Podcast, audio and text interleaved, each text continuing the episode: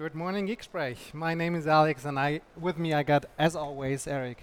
Hi, Alex. How are but you doing? Today it's not just Geeksprech, it's also Geek Show at the same time. So we will split it up later in a audio file and a video file. So we've got two things in once. And we are podcasting or recording from. Live at the Microsoft Ignite. Pretty Yay. cool. and we've got two very, very special guests today. So to my left, Donovan Brown himself, Mr. DevOps, Mr. Black Shirt. Uh, and to your right, Alex, Damien. Welcome, guys. Thank you so Thank much. you. Yeah, just introduce yourself. So I am Donovan Brown. I'm a principal DevOps manager on the Cloud Developer Advocacy team, and I just built a team, which I'm so proud of. And one of my team members is here. This is Damien. Yeah, so I'm on Donovan's team, uh, cloud developer advocate as well, focusing on DevOps. Um, yeah, part of this awesome league, league of extraordinary cloud, DevOps, advocates. yeah. exactly. exactly. it was a tough one, though. Rolls off the tongue, doesn't it? Yeah. it's a yeah. pretty long hashtag.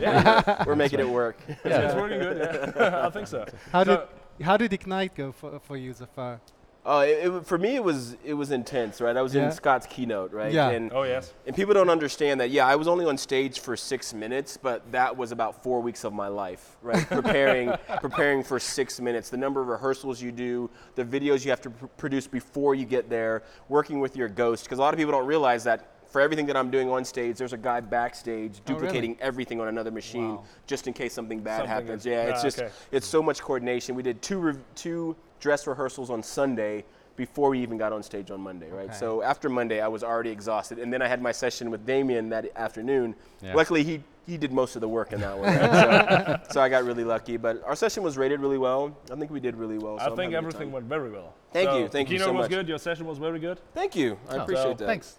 Congratulations on this. Oh, thank you. Excellent. So actually, this week we heard lots of news about Azure. So starting from new VM sizes, nested virtualization is going on, larger disk sizes, Azure Stack is going GA, and, and all of this. So, what's one special thing for you this week that's had been announced? Uh, look, I, I think the Azure Stack being GA is is awesome. Like I, I keep hearing questions about this. There's companies who, for whatever reason, for their own internal policies or whatever it is, that they they feel like they can't go to Azure, uh, data sovereignty and all that kind of stuff as well. So Azure Stack actually being GA and it, it's becoming a real thing means that they can they can use that power of Azure and still have you know that on-premises environment. That they're not relying on on pushing to somebody else's cloud. It's like their own version of Azure, which is which is quite cool, I think. And what I really like about it is the fact that, from a developer's perspective, it's just another region of Azure. Yeah. So I don't have to create a different pipeline. I don't have to think about it differently. No, it's just Azure, but the region happens to be local in my data center. And when it's time for us to grow up to proper Azure, I just change my region and all my code just works in the cloud as well as it worked on prem. And that, that to me was the biggest selling point for that. It wasn't as if it's your own private cloud. No, it's Azure in your own data center. And what you do as a developer does not change once you go to Azure proper. And I think it's a pretty important thing. So we both are from Germany, you know. Uh, and actually, in Germany, we have pretty bad bandwidth. So actually, there are areas we are happy that there's some kind of one megabit, two megabit connections.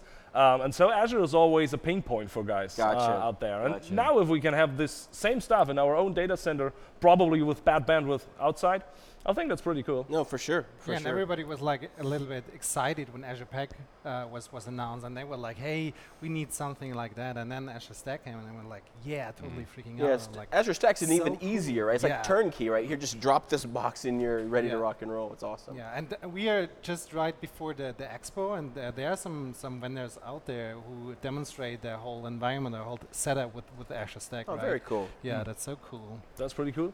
Something uh, always rising up, and I've seen this during Ignite uh, pretty much, is the security topic. So security is very important because it's quite easy to set up things in Azure, and it's going fast. I think you will talk about this later. Yeah, for sure. Um, but security at the same time could be an issue. Uh, what do you think about the security stuff with Azure? Um, I think the security stuff in Azure is, is it's paramount, but it's not always. It's not just the security of Azure. It's security of the app that you're putting in Azure. Okay. And a lot of people are, are forgetting that part of it, right? So we can lock down Azure till the till the cows come home. But if you have a vulnerability in your app, then there's nothing we're going to be able to do. I mean, I hate to talk about Equifax again, but that's literally the perfect example that we have right now. That's they so had a known vulnerability in their application. it doesn't matter where they hosted that thing, on-prem or in the cloud, ours or somebody else's, that was vulnerable. And there's tools that we have built into our tool set through our extension plugin, like White Source, will come in and scan. If they had used White Source with VSTS, they simply would not have had that problem. Yeah. Because we would have alerted them that you have a vulnerability and you need to upgrade that package to this version to protect yourself from it. But, but without having that in place, and what hurts so much for me is that it's so simple to have in place. Right? Mm-hmm. It's not as if it's very Yeah. difficult to do. You drop one task you don't even have to configure the task. You just drop it into your pipeline, sit back, and it scans everything that you depend upon and lets you know exactly the course of action to take to correct it. So when it's that easy, it's just like, man, how, how do you how is everyone not doing this? Mm. Yeah. So it, it could be so easy, but I think it's just the thing like always. So you should have to do it. Yeah. So there are the tools, there are the mechanisms, Yeah. but if you don't try it out, Yeah, you but won't get talking there. about tools, I mean, I'm so glad that Microsoft agno- announced finally the Azure ATP solution, which is the, the advanced or the, the next generation of uh, uh, advanced threat analytics, which was a totally on-premise solution. And I'm so glad that they extended it finally to the cloud. I think that's so so important because with Azure ATP, the, the, the, the identity itself stands in the middle of the whole whole solution, and I think everything is going around the, the identity in the future. So Yeah. it's so good that we have uh, a solution around that. Yeah, security, identity, compliance. I mean, there's there's regulations. There's so much that goes into to making sure that your application is is ready to rock and roll. Right. I mean, we used to remember as long as it was functioning complete, we were ready to go. Those days are gone. Right. Mhm. With, Yeah. with so many threats out there, your app has to be bulletproof. And Yeah. luckily, we have the tools and the pipelines that can validate that for you. Or Yeah. e- with every change, you know if you're in the right direction or not. Yeah. Uh, I think another problem is it's just awareness oh yes, right? oh we, have, we really have a lack of awareness of what we have available, and I'm doing the best I can, presenting everywhere I can to make people yeah. aware that we have this type of functionality. But, and it, it, but also the, the onus is on the developer, Yeah. right? You, you, you, you got to go out there and do the research necessary to make sure you're doing the right thing for your company. Yes, you've, you've been to Munich uh, I have. earlier this year Yep. uh, for the Azure Saturday, and I think you opened up many minds for Yeah. new stuff, and Totally. I think this was pretty good. As yesterday, I've got my own very own session here at Ignite. It was Azure do's and don'ts, Oh, cool. and we've been discussing lots about basics like what is a subscription? When should I open up a new resource group?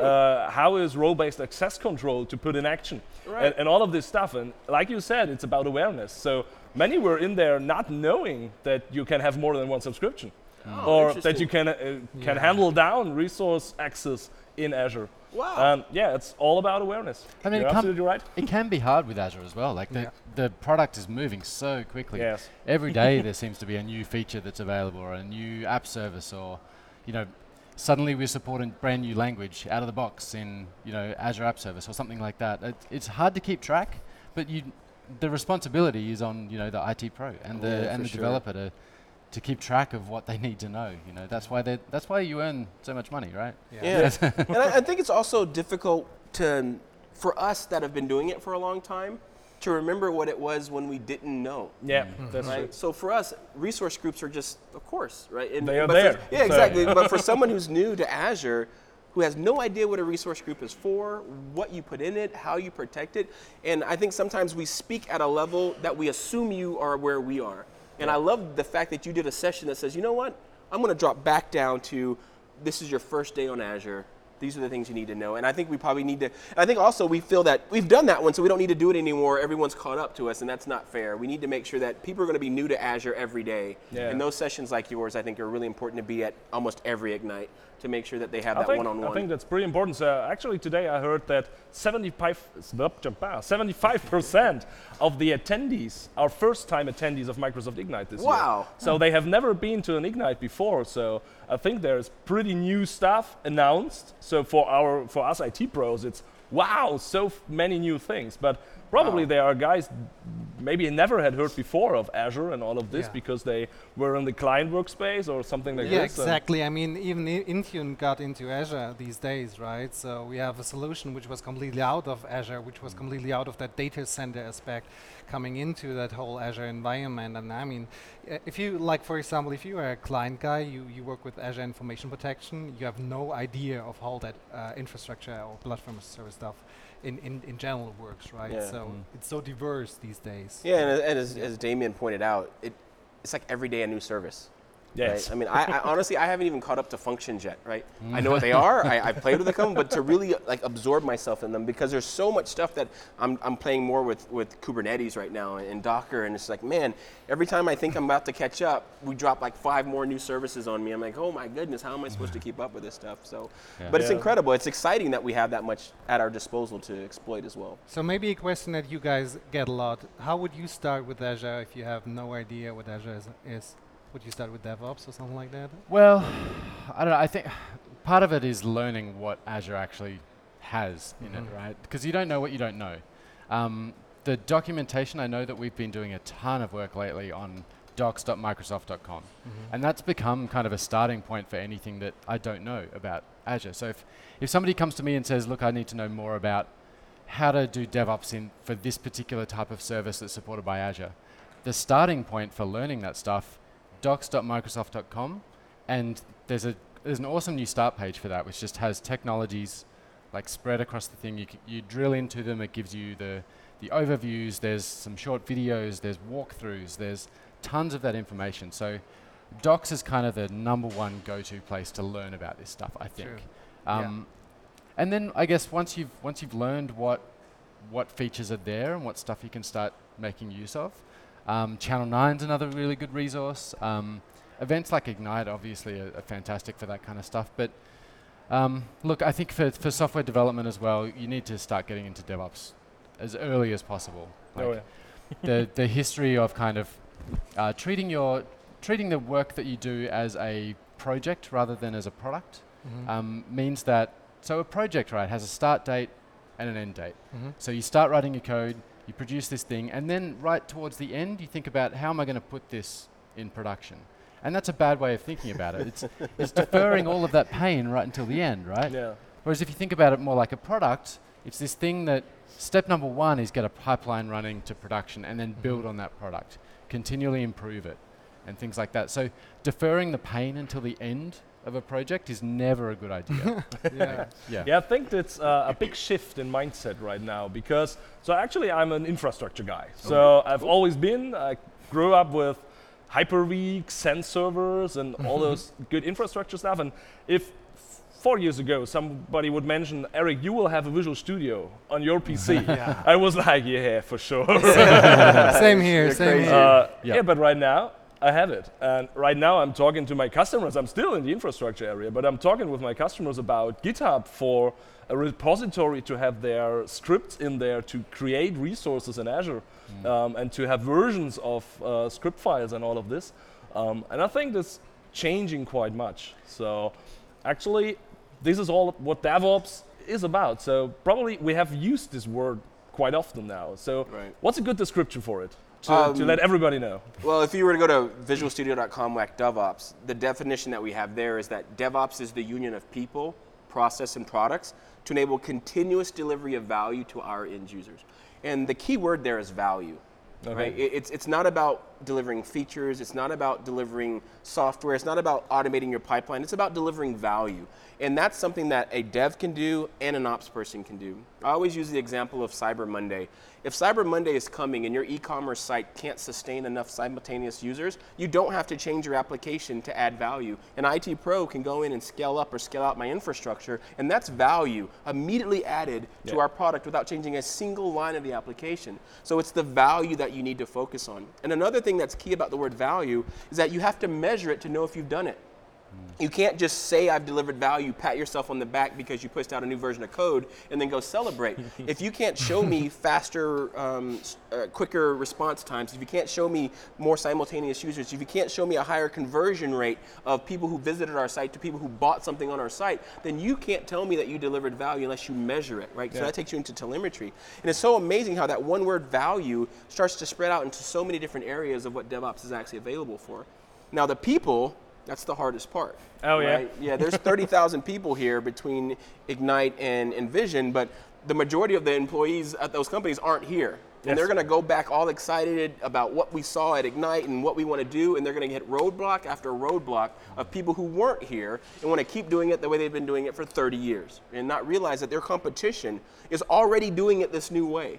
And if you don't get on board now, you're going to be so far behind by the time you realize that we should have been doing this that you're never going to catch up to your competition. So the debate on if we should or should not do DevOps, that's over. You either implement DevOps or you lose. I mean, it literally Okay. is that simple, right? And it's supposed to bring down and break down those barriers between dev and ops so that we can function. So bring the people together, and we need the products, and that's what like everyone's producing those. Microsoft is producing them, our competitors are producing them. The products, there's the easy part. The process, I think, is even easier. We know what to do, right? Okay. But getting your people to do it is tougher. Like we're going to talk about things like configuration as code and, and mm-hmm. infrastructure as code, continuous integration. code, yeah, it's exactly. pretty hard for everybody to understand. Exactly. So we know what to do, but why aren't you doing it? Because that's not what we've been doing for 30 years. So Yeah, yeah. yeah. because it was pe- just like clicking through an exactly, Yeah. exactly. And a lot of people feel that by by me clicking through it, I'm the only one who knows how to click out of this stuff. So I'm now more valuable than anyone else. Yeah. They can't fire me because I'm the only It one saves who my knows job what- right now. Exactly, because I'm the only one who knows which buttons to click. Yeah, right? that's And what that- development was for years. I mean, Exactly. And, I- and if you go on I vacation, now what do we do? Yeah, right? right. We can't scale up or scale out our infrastructure because the guy goes on vacation. That's not the right way to think about it. And one other thing that I thought was interesting by what you just mo- mentioned is that as an IT pro, it's no longer the developers and the IT pros. Even the IT pros are developers now. Mm-hmm. Right? Yeah, and it's, yeah, a, it's a been a huge shift because, like you said, you're versioning things in version control, which historically IT pros didn't do. The items that you're versioning are now being integrated with continuous integration, which historically was not done. And then as we deploy our code, your infrastructure's code and configuration's code is all being applied alongside all the applications that's being devel- developed. So it's interesting that as we go through this revolution, everyone becomes a developer, right? There is no Yeah. more that dev versus ops. It's like you sling code just like we do. It's just your code talks to the infrastructure and our code talks somewhere else. And this is something we have to put into the companies because they are working very structured right now. They still structure in Exchange Silos. teams, SQL Yeah, teams, yeah. silos, yes. Yeah. Um, and way, way, way far away from putting DevOps and It's the infrastructure together. That's So- a people Yeah, problem, it's though. What you people just described right education. there is a people problem. Even in the projects, I mean, there's one, one step where, where you get the code or where you get the solution from, and there's the, the other team that does the migration, or there's the, the other team that does the architecture, or something like that. They don't work together. It's like more in silos, and Hmm. everybody's doing his part, and then just handing over to the next to next uh, department or whatever. And, and this is yeah, this is the, the key there that it's a people problem, right? It's it's about ownership of that product. If I'm a developer and I've written my code, and then that code doesn't work in production because it relies on something in the environment that's not in that production environment, like you can't just say, well, my bit's done. Uh, I don't I don't own production. Like Yeah. uh, works on my machine. Right. That that good old one. Right. You know, I need to I need to know what you know how it runs in production. I need to know those dependencies. I need to work with the ops team to make sure that the requirements that my software has are there. And the ops team needs to work with us, with the developers, to know what's actually going to be running on those on that infrastructure, on those services and on those machines. So it's to do with you know it, it's it's all part of this ownership. You need to own what's actually running in production. And one th- important thing is it's making lives easier because right now we have so much interaction between teams because we have to let them know what they are doing, and now we have maybe one consolidated platform for it. Um, and Donovan, you mentioned something very interesting. So it's not about products right now. Um, so and I've had a look into Visual Studio Team Services, and you're implementing things like GitHub and, and other code repositories, and it's not a- all all about the Microsoft stuff. So you're opening up for other uh, programming languages and all of this. Yeah. Uh, so how important is this? What do you think? Oh think? my God, it, it- it's it's it's fundamentally important to us because there's not an organization that I've visited that is 100% one language or another, or 100% one platform or another. And there's always this clear divide of okay, these are our .NET developers, so they use TFS. These are our non-.NET developers, and they use all something else, right? And I'm thinking, well, why is that the case? Because VSTS and TFS don't care what language you program in. Yeah. Our build system works on Linux, Mac, and PC, so it'll build it anywhere you, you want. It'll leverage any compiler that you want. So why do we have this divide between the .NET guys and everyone else in the organization? You could save a lot of effort by consolidating that into one tool chain. And as you mentioned, we integrate with lots of other things, but I want to be very clear, you don't have to.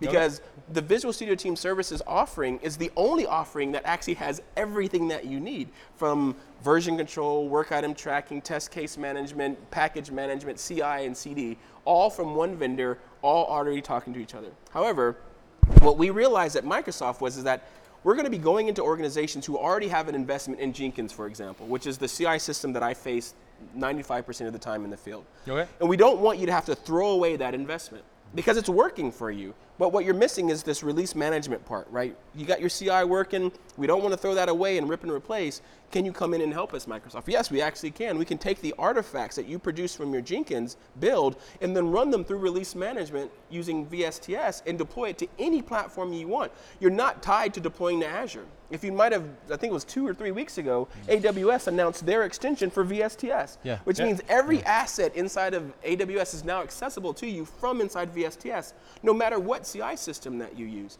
So it's imperative for us at Microsoft to make sure that, and I said this in the keynote, no matter what language you program in, here at Microsoft, we add value for any language targeting any platform. I can't seem to yell that loud enough because I'm like, no one seems to Do believe me. Exactly. I'm like, guys, you're eventually you're going to have to believe me because we've proved it time and time again.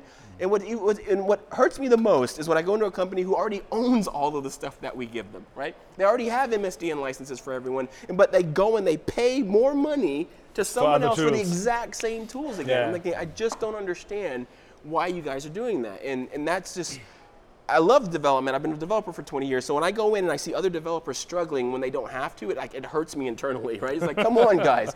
The, the solution is right in front of you. It's so freaking easy to use. And we, there's no language you can give us that we can't help you with. So just let us help you. Okay. So, what do you think about the infrastructure versus DevOps? Uh, not not DevOps versus Dev, uh, because it's still there. So, uh, somebody who's developing an application is still thinking about, oh, I need SQL Server, I need whatever.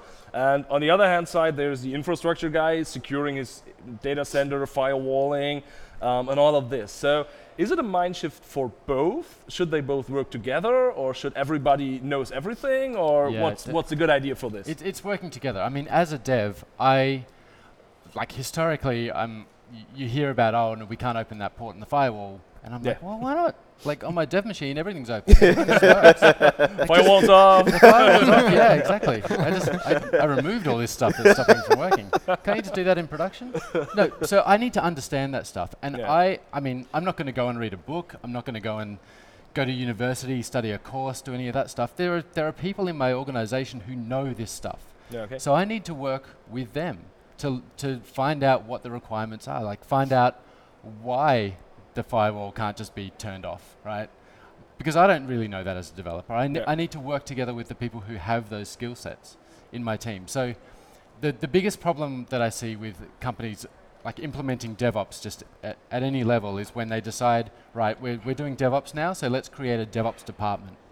And the DevOps department might talk to the devs and they might talk to the ops department, but it's a new silo in between Yeah. the other two silos. Yeah. It's still not people working together, Correct. and that's that's the key part. You know, you, need, hmm. you need to use the skills that you already have with the people you already have, and work together to find the solution. Everybody's on the same team, right? Yeah. You're trying to get working software and working um, like value out to out to your users, which is the the end goal here. Okay. I think As the key, the, uh, uh, the part that you said is that we're on the same team. Yeah. And I think that is so crucial to understand is that when your application fails in production or when a customer can't complete an order, the entire team failed. Yeah. Right? It's not the dev's fault, it's not the ops team's fault, it's our fault as a unit. And I've noticed that when I finally get my teams to actually perform like a team and don't finger point, that a lot of this stuff starts to come together a lot quicker because even when you're in a sprint review and something fails, none of those stakeholders know which developer caused that bug. the entire team looks bad. That's true. Right? And if you guys start to work that way, I've noticed that they'll go and see who's struggling and they'll go and make them better because we all look better at as a result. And I think dev and ops need to come to that way when they look at the final product as well. Yeah. Talking about uh, bugs and uh, all that, all that release management, uh, something that Microsoft has changed, and, I- and I mean, we have a lot of uh, listeners, and a lot of fo- followers that come from the the whole infrastructure perspective.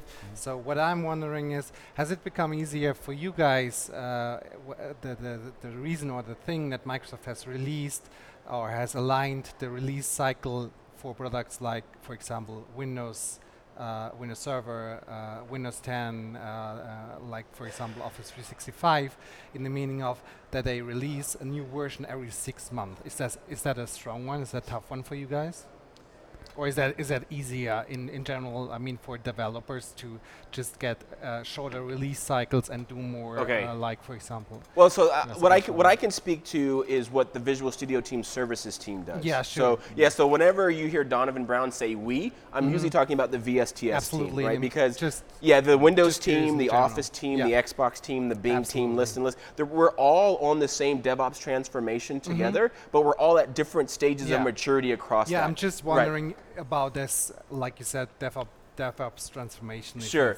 So on the VSTS team, I don't. guys. None of us wish for the old days, Mm-hmm. right? None of us were like, man, I remember those days where we used to ship every This three was years. cool." Yeah, man, I didn't We're have to worry so about it. relaxed Yeah, exactly. yeah. No, no one wishes for those Okay. days anymore because getting that feedback from our users so quickly to let us know if we are or are not doing the right thing really empowers them. Because when you see someone using your software, nothing motivates you more than that. Right? And you get to see that every three weeks. You get to see it on Twitter. You get to see people's responses on user voice. You get to see them on Stack Overflow, and you get to see this this excitement over what you've produced, and you get to see that constantly. And I know that motivates me a lot, right? I mean, every time someone tweets about VS Team or Yo Team, it just motivates me to go back in and add more value. If that only happened once every three years, I'd get bored and I probably wouldn't Yeah, even look at it and Yeah. stuff like that. So, the faster that we move, Mm-hmm. The quicker we get that feedback and the faster we can respond to our customers' feedback. So what we're doing now, we ship every three weeks, but we're trying to figure out how we can ship even faster than that because we want to get that feedback. We want to make sure that we're making our customers happy. And if we don't, our competitors will, and then our customers become their customers, right? And that, and that we definitely don't want that, right? So it's it's it's an amazing way to make your customers happy. And I noticed that our developers are much happier as well because there's nothing more satisfying than seeing someone enjoying your product. That's good. Hopefully, hopefully that answers Yeah, your question. does. Yeah. Okay, okay. So what, what I actually see most often uh, is doing lift and shift migrations. Mm. Um, and back to the Azure do's and don'ts. I think Yeah, this is one of the most done things, but probably it's a don't to do a one-on-one transition of this. Uh, so actually, I try to bring in there that they should think different about infrastructure right now because it's not any longer this. Oh, we have this hardware uh, down there, so let's use it. It doesn't matter how large it is, um, and it's way other to, to create things and to name things because Sure. in Azure we have to name much more things when Yep. creating a virtual machine, for example. Um, so, what do you think? What is the right way to start this transition far away from lift and shift and do all these things now in Azure to a much more modern way using probably PaaS services like SQL Server as a service? Yeah, that, that, that's a tough one. The reason why is because to take an application that has historically run in IIS on a machine that you controlled is drastically different than running it in a PaaS service in Azure. Absolutely. I've actually gone through that transition myself. I had an application that was running in a VM in IIS. I knew what time zone I was in. I did Okay, silly stuff like datetime.now, which you're never supposed to do, but I knew what time zone I was in, right? But as soon as you go into the cloud, I could be in any region and you have to use UTC time, and all of a sudden the way that you architect your application has to change. Okay. It could be anywhere at any moment. The way that you deal with caching is different, right? You can't just use a session state, but you, now you got to use Redis cache. So I understand that lift and shift is a necessity. If I really want to get out of my on-prem data center and into the cloud, and it's already running on a VM, the easiest thing for me to do is to lift and shift. But to your point, when you lift and shift, there's a lot more that you have to deal with the network. You have to deal with the firewalls. You have to name all these different resources. You have to collect them in. Scalability. Yeah, you have to get auto scaling. So things do automatically change. But I always tell my customers, I want you to use IaaS as a stepping stone to PaaS. I truly believe that PaaS is the holy grail of the internet, right? It is don't think about what's underneath. Don't worry about the operating system. To you, it's just a virtual directory. Just do what you want there. You never have to shut off the machine. You never have to install updates. You never have to worry about any of that stuff. It's Yeah. so amazing. So when I made that transition, I learned a lot about the difference of you're on a box and then you're in a PaaS service. But the benefits far outweighed the investment, right? I've never had to shut down my server. I've never had to install another Windows update. Yeah. This is like, Yeah. This is what I've been waiting for. My service literally has not had a hiccup in four years since I transitioned over. Oh. But I know that the server has all the latest updates on it. I just never had to install any of them, right? So it's just, it's beautiful. So I tell our customers, what you need to do is find out what hurts most. Is it the fact that you're on prem? Or is it the fact that you just don't want to be using those resources anymore? They're old and they're outdated. It's easier to scale up into the cloud. Then lift and shift. If you actually have the time to re-architect your application, which it would take, and let's be very clear, to to leave the physical machine and move into a PaaS environment, then pay that cost if you can afford it. Because again, the auto scaling, the reliability, it's just it's such an amazing world, an amazing way to write software. So I use them both, but it, it's on a case by case basis. I can't say one thing is is perfect for everyone. Okay. I mean, infrastructure as a service uh, is is the good kind of stepping point. I It guess. pays our bills right now. well. It's a great stepping stone. That's what I say. But so one of the ways you can get to that as well is um, the idea of like infrastructure as code. For So sure.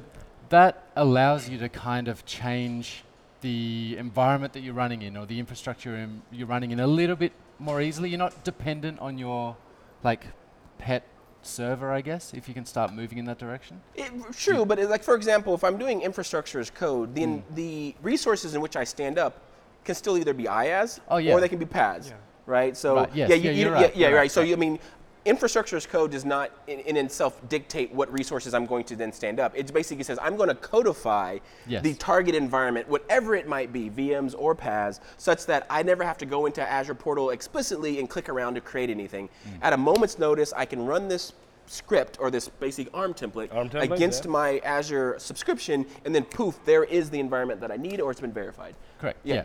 So, but by having that infrastructure as code or having that kind of ARM template as something that's there, you you're separating yourself a little bit from that hardware that's been Agreed. sitting in your data center for a while, with a or, e- specific name yes, and with a ex- specific yeah, name. exactly. No, for or sure. even worse, somebody's like desktop that Yeah. sits underneath Jeff's desk and yeah, Yeah, because in it's going to speed things like data, re- like disaster recovery, right? Without an Yeah, ARM yep. template, recovering from a disaster is very, very painful and scary Oh, yes. process. But if you have an ARM template that defines the infrastructure, it's literally just run your deployment again, pointing Yeah. at a different region, and your site's going to be back up and running again. Yeah, So and, absolutely. and Yeah. things I always see is uh, they are still clicking through the portal because this is what they are used to do. Yeah. Um, and, and what we see quite often is we have a subscription for dev test, building up things, and then there's the production subscription.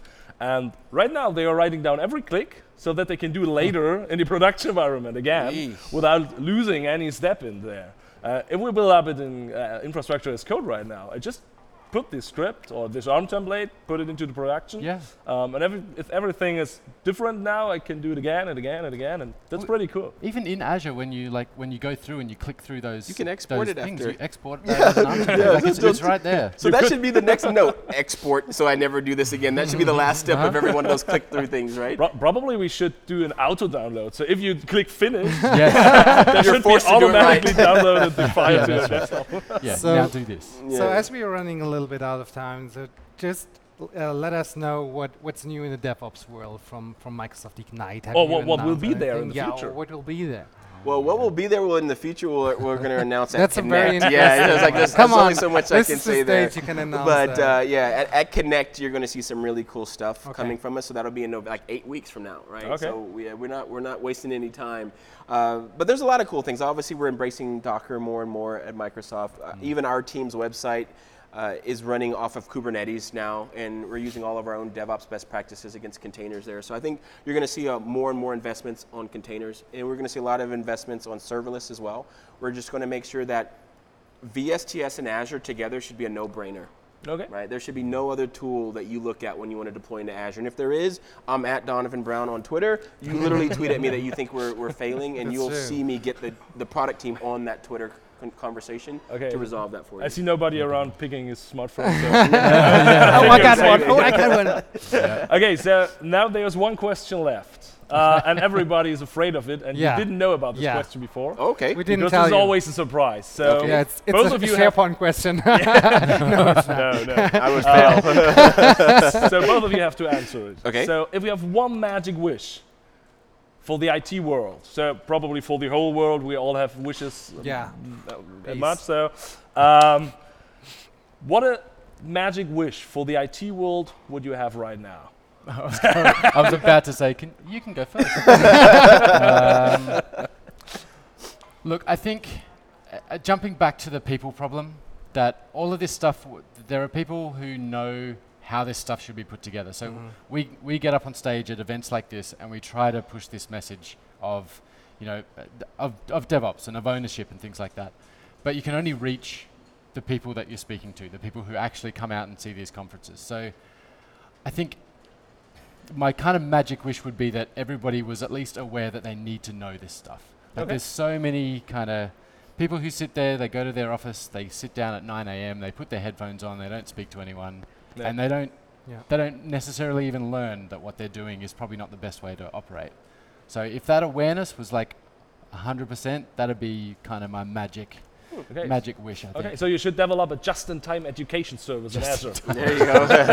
Or is that- this would be good. Is that more in the sector of quality control? I mean, what you're saying is at least, I mean, um, uh, somebody who's developing something, he doesn't know that he's doing it in the right way, like, for example, with bad code? Yeah, I mean, well, it's a magic wish, right? So Mm, yeah. it can use magic, right? But, Yeah. but um, you know, when somebody sits down to, to do some work, if they're aware that you know this is the right way to do things, or aware that this is where you go to learn the right way to do stuff, I mean, that'd be fantastic. Rather than sitting there and you know opening Visual Studio 2005 and uh, starting a WinForms project. Yeah, and asking questions about Server 2003. and exactly. or Silverlight or something like Silverlight, that. yeah. Exactly. All Yeah. of this good stuff. So, Yeah. Donovan, Yeah. your magic wish.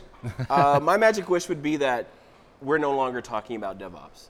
That Oh. it becomes wow. so simple and so commonplace that it, we just assume everyone is doing this already. Our tools are so easy to use and so intuitive. I, I always go back to when I remember when continuous integration was bleeding edge. Hmm. I remember when it was like a lot of work to go build a CI server, and if you had it, you were one of the best companies in the world because every time you committed code, it builds. Now it literally is a checkbox. You check a box and you get that for almost for free. I want DevOps to just be a checkbox. That would be my holy grail wish: is that you and I are off solving some bigger problem because hmm. DevOps is just something we we, we got this already, right? It's like breathing. Yes, exactly, exactly, It should be like this. exactly. That's my hope. Okay. So does that mean that the UI can go away for you, or is that? I, I, that it's it? funny enough is that the, the majority of the projects that I'm working on right now are all command line. They're mm-hmm. all so that you can automate, right? Yo Team is one of them. The Visual Studio PowerShell module that I wrote is one of them. The UI is no longer a hindrance for me. You don't need it, right? Because to do DevOps correctly, you just need to commit your code. The rest of it should just happen, right? Mm-hmm. And if, and if it's more work than that, check your tool, tool chain, right? Because if your tool chain requires you to go babysit every connection between each piece of it, that's the wrong tool chain. All you need to do with VSTS is check in your code. The rest of it just happens. Hmm. Gotcha. Wonderful. So, guys, I think Oh, Yeah. my it was a pleasure Thank for having you so here. much. pleasure was ours, Yeah, for sure. Thank you so much. so, thank you so much, and probably see you next year. Sounds good. Yeah. Yay! Great you, conference guys. to everybody, and have a look into all the blogs right now. The Azure blog, the I don't know, there are so many blogs right now with all the announcements. I cannot count them. Uh, there are also many news in the client area, Office 365 area. We'll do another episode on this.